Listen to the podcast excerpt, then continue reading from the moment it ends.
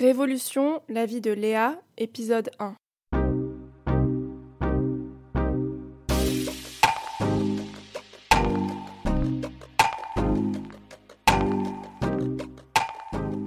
Bonjour, je m'appelle Camille et je me consacre aujourd'hui à l'enregistrement de ma grand-mère Léa. Je souhaitais absolument partager ses expériences, son histoire, sa vie, parce qu'elle est d'une immense sagesse et possède une mémoire incroyable. Fin décembre 2021, j'ai donc pris l'initiative de demander à ma grand-mère si je pouvais l'enregistrer à mon micro. Après un petit temps de réflexion, elle a accepté et s'est prêtée avec beaucoup de sérieux et d'implication à l'exercice. Lors du premier épisode, elle avait 99 ans. Aujourd'hui, elle en a 100 et on continue ensemble ce travail de longue haleine, difficile parfois mais aussi émouvant et qui finalement nous fait énormément de bien à toutes les deux. Je vous remercie de votre écoute et surtout restez connectés car d'autres épisodes de la vie de Léa vont suivre. N'hésitez pas à laisser des étoiles sur Apple Podcast, des commentaires ou des likes sur les réseaux sociaux. Je vous laisse maintenant en sa compagnie. À très bientôt.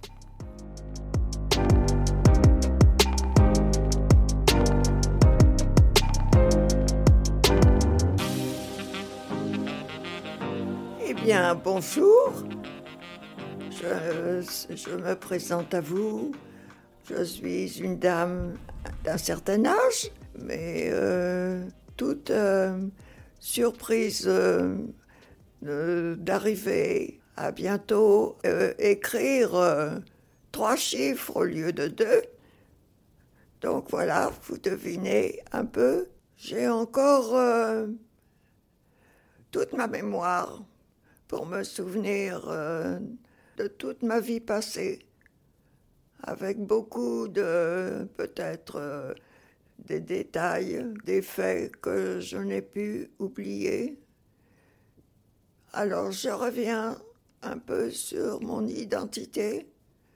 Je m'appelle Léa, mon prénom. Ce prénom m'a été donné par mes parents en 1922, le 2 janvier, jour de ma naissance, pour euh, rappeler que maman avait eu un grand deuil dans sa famille euh, l'année précédente.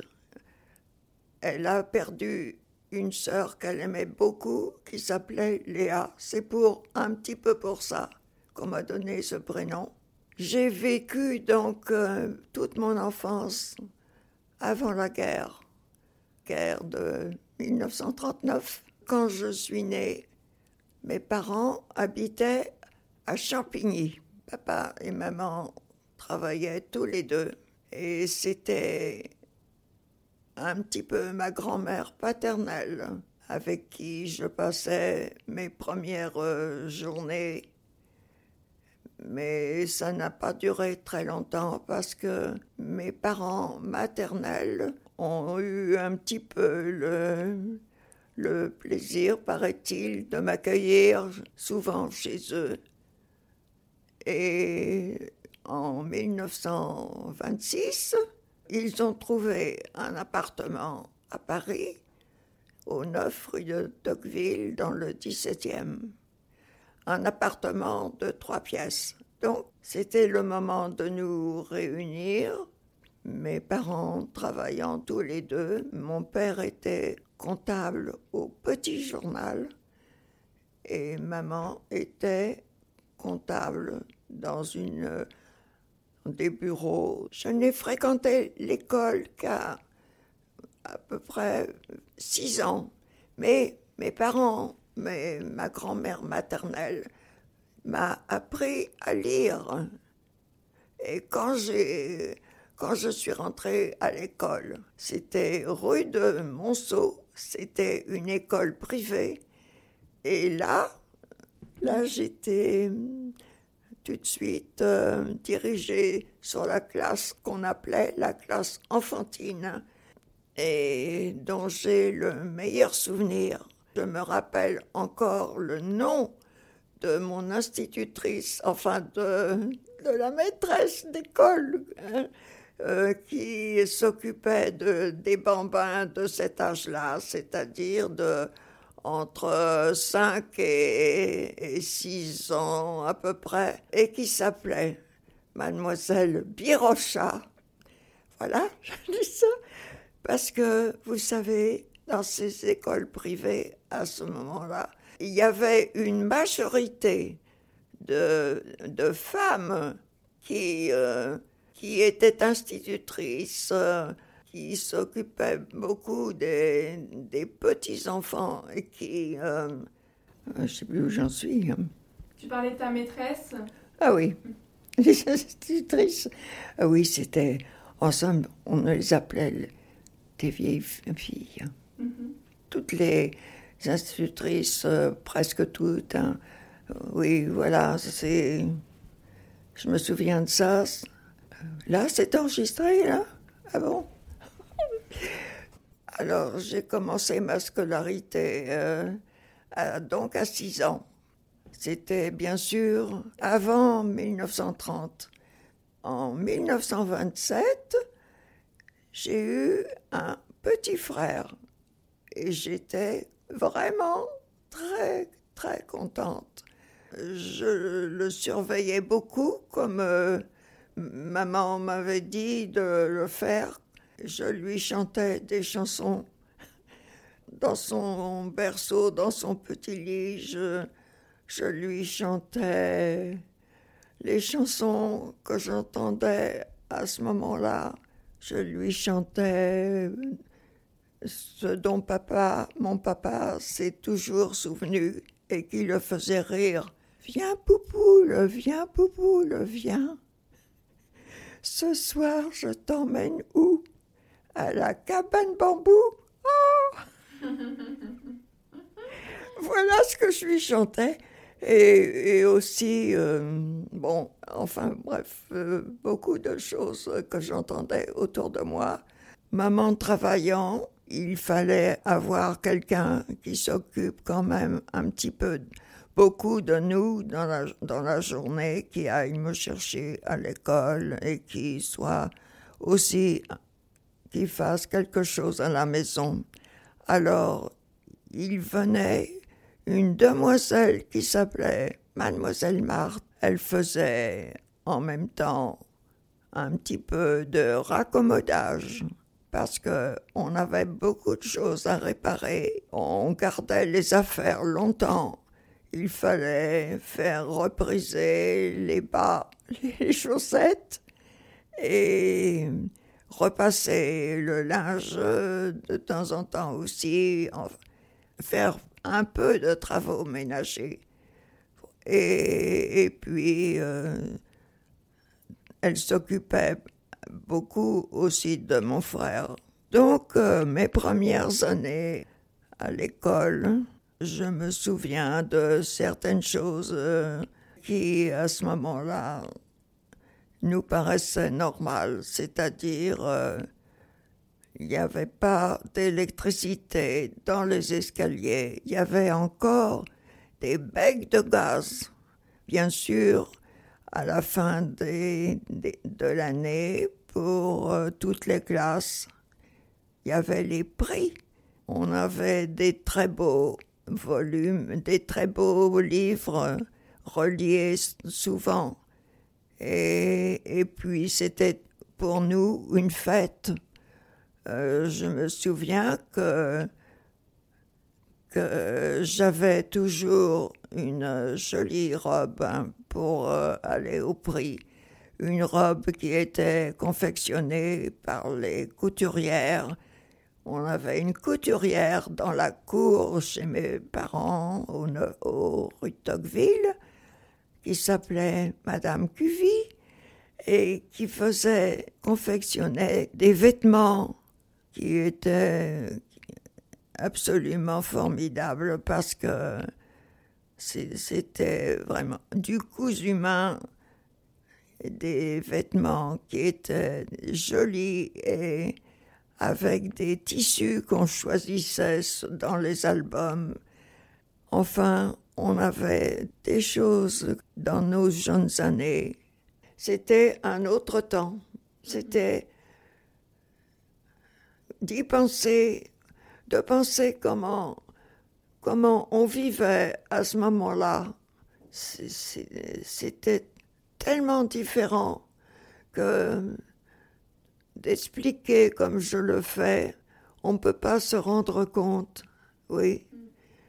Et cependant, on, on vivait en ville. Alors, vous pensez dans les campagnes, la première fois que nous sommes allés en vacances, mon frère et moi, parce que mes parents, à ce moment-là, ils avaient, maman avait 15 jours de vacances, papa une semaine seulement. Ça n'a pas duré très longtemps parce que la durée des... Enfin, je veux dire, les vacances ont été plus, euh, plus généreuses après, même avant 1936. Quand nous partions, nous allions en vacances en Eure-et-Loire, à peu près à 15 kilomètres de Dreux, en pleine campagne, chez un vieux monsieur euh, qui avait une grande, une grande maison, mais qui n'avait pas l'électricité. On avait des lampes à pétrole qu'on baladait d'une pièce à l'autre le soir. On n'avait pas de salle de bain. Dans une pièce, il y avait euh, une, grande, euh, une grande cuvette et on allait chercher l'eau et on faisait chauffer l'eau sur le poêle, le poêle à bois. Euh, le poêle euh, à bois, ou ah, je sais plus si c'est à bois, enfin, bref, c'était ou à bois, ou à, à bois, ou, ou, à charbon, je ne sais plus. Et, puis, euh, et il n'y avait pas de vidange d'eau dans ces pièces-là, bien sûr. Alors, il fallait aller vider l'eau directement dans la cour, sur les non sur l'évier de la cuisine, pardon. Euh, alors, de penser, non, je ne veux pas rentrer plus dans les détails parce que, euh, non, il n'existe, il n'existe pas de, de WC ni rien. Ah, c'était, c'était vraiment la plus. Euh, enfin, je, je, ne veux pas vous raconter tout le reste. Bon, mais on, on s'en contentait. Voilà, on s'en contentait parce qu'on était en vacances à la campagne. Voilà. Voilà. Alors, euh, il avait un grand, il avait un grand pré. Il y avait non seulement une cour avec des pavés qui euh, étaient vieux d'un certain âge, et, puis euh, où l'herbe poussait bien sûr entre les pavés. Mais à part, et puis cette cour, elle fermait par des, des grands, une grande porte en bois euh, qu'on fermait le soir. Et puis, et, puis de l'autre côté, il y avait un grand pré, un grand pré avec quelques arbres fruitiers qui étaient euh, avec des pruniers, des euh, des pommiers, etc. Enfin bref, on se régalait souvent avec les, avec les fruits qui tombaient, qu'on mangeait comme ça. Et dans ce pré, il y avait aussi de la paille, de la paille, une grande meule de paille. Euh, qui était à chaque fois que, comme il avait un, un champ, un petit champ de blé, donc euh, il avait une faucheuse, etc. Alors c'était un plaisir de nous d'aller avec lui euh, à ce moment-là quand quand on pouvait. C'était mes mes premiers souvenirs de vacances, oui, c'est vrai. Oui, nous y étions avec nos parents les premières années. Hein. Et après, quand j'ai été assez grande, euh, donc euh, on, part, on, restait seulement euh, tous les deux. Et ces vacances en Eure-et-Loire, elles ont duré jusqu'à jusqu'en 1932 à peu près. Voilà, en 1932, j'avais donc 10 euh, ans. C'était une année où j'ai fait ma première communion à Saint-Augustin, à Paris. Je m'en souviens très très bien. C'est un souvenir qui est rempli de, de joie de toutes sortes parce que je dois avouer j'étais très contente de m'habiller à ce moment-là, comme on le faisait. Je me disais que j'étais comme une mariée, que j'avais un voile, et pour moi, c'était un bonheur, un bonheur, parce que oui, j'étais un peu éblouie de me mettre en blanc, oui.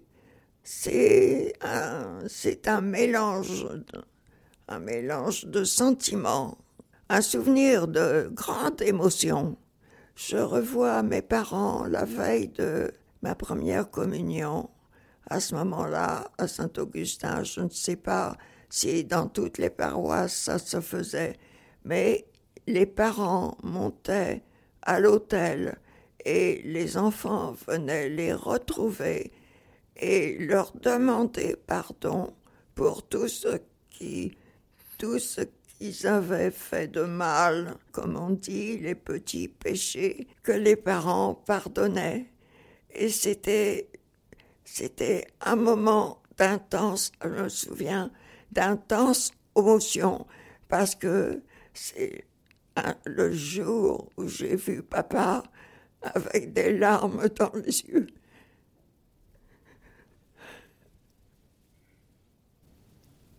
Parce qu'il était fier, de, il était fier de toi Il était fier de toi Oui, oui. Pourquoi tu penses qu'il a pleuré Voilà. Bon, allez, on arrête, ma chérie. On arrête.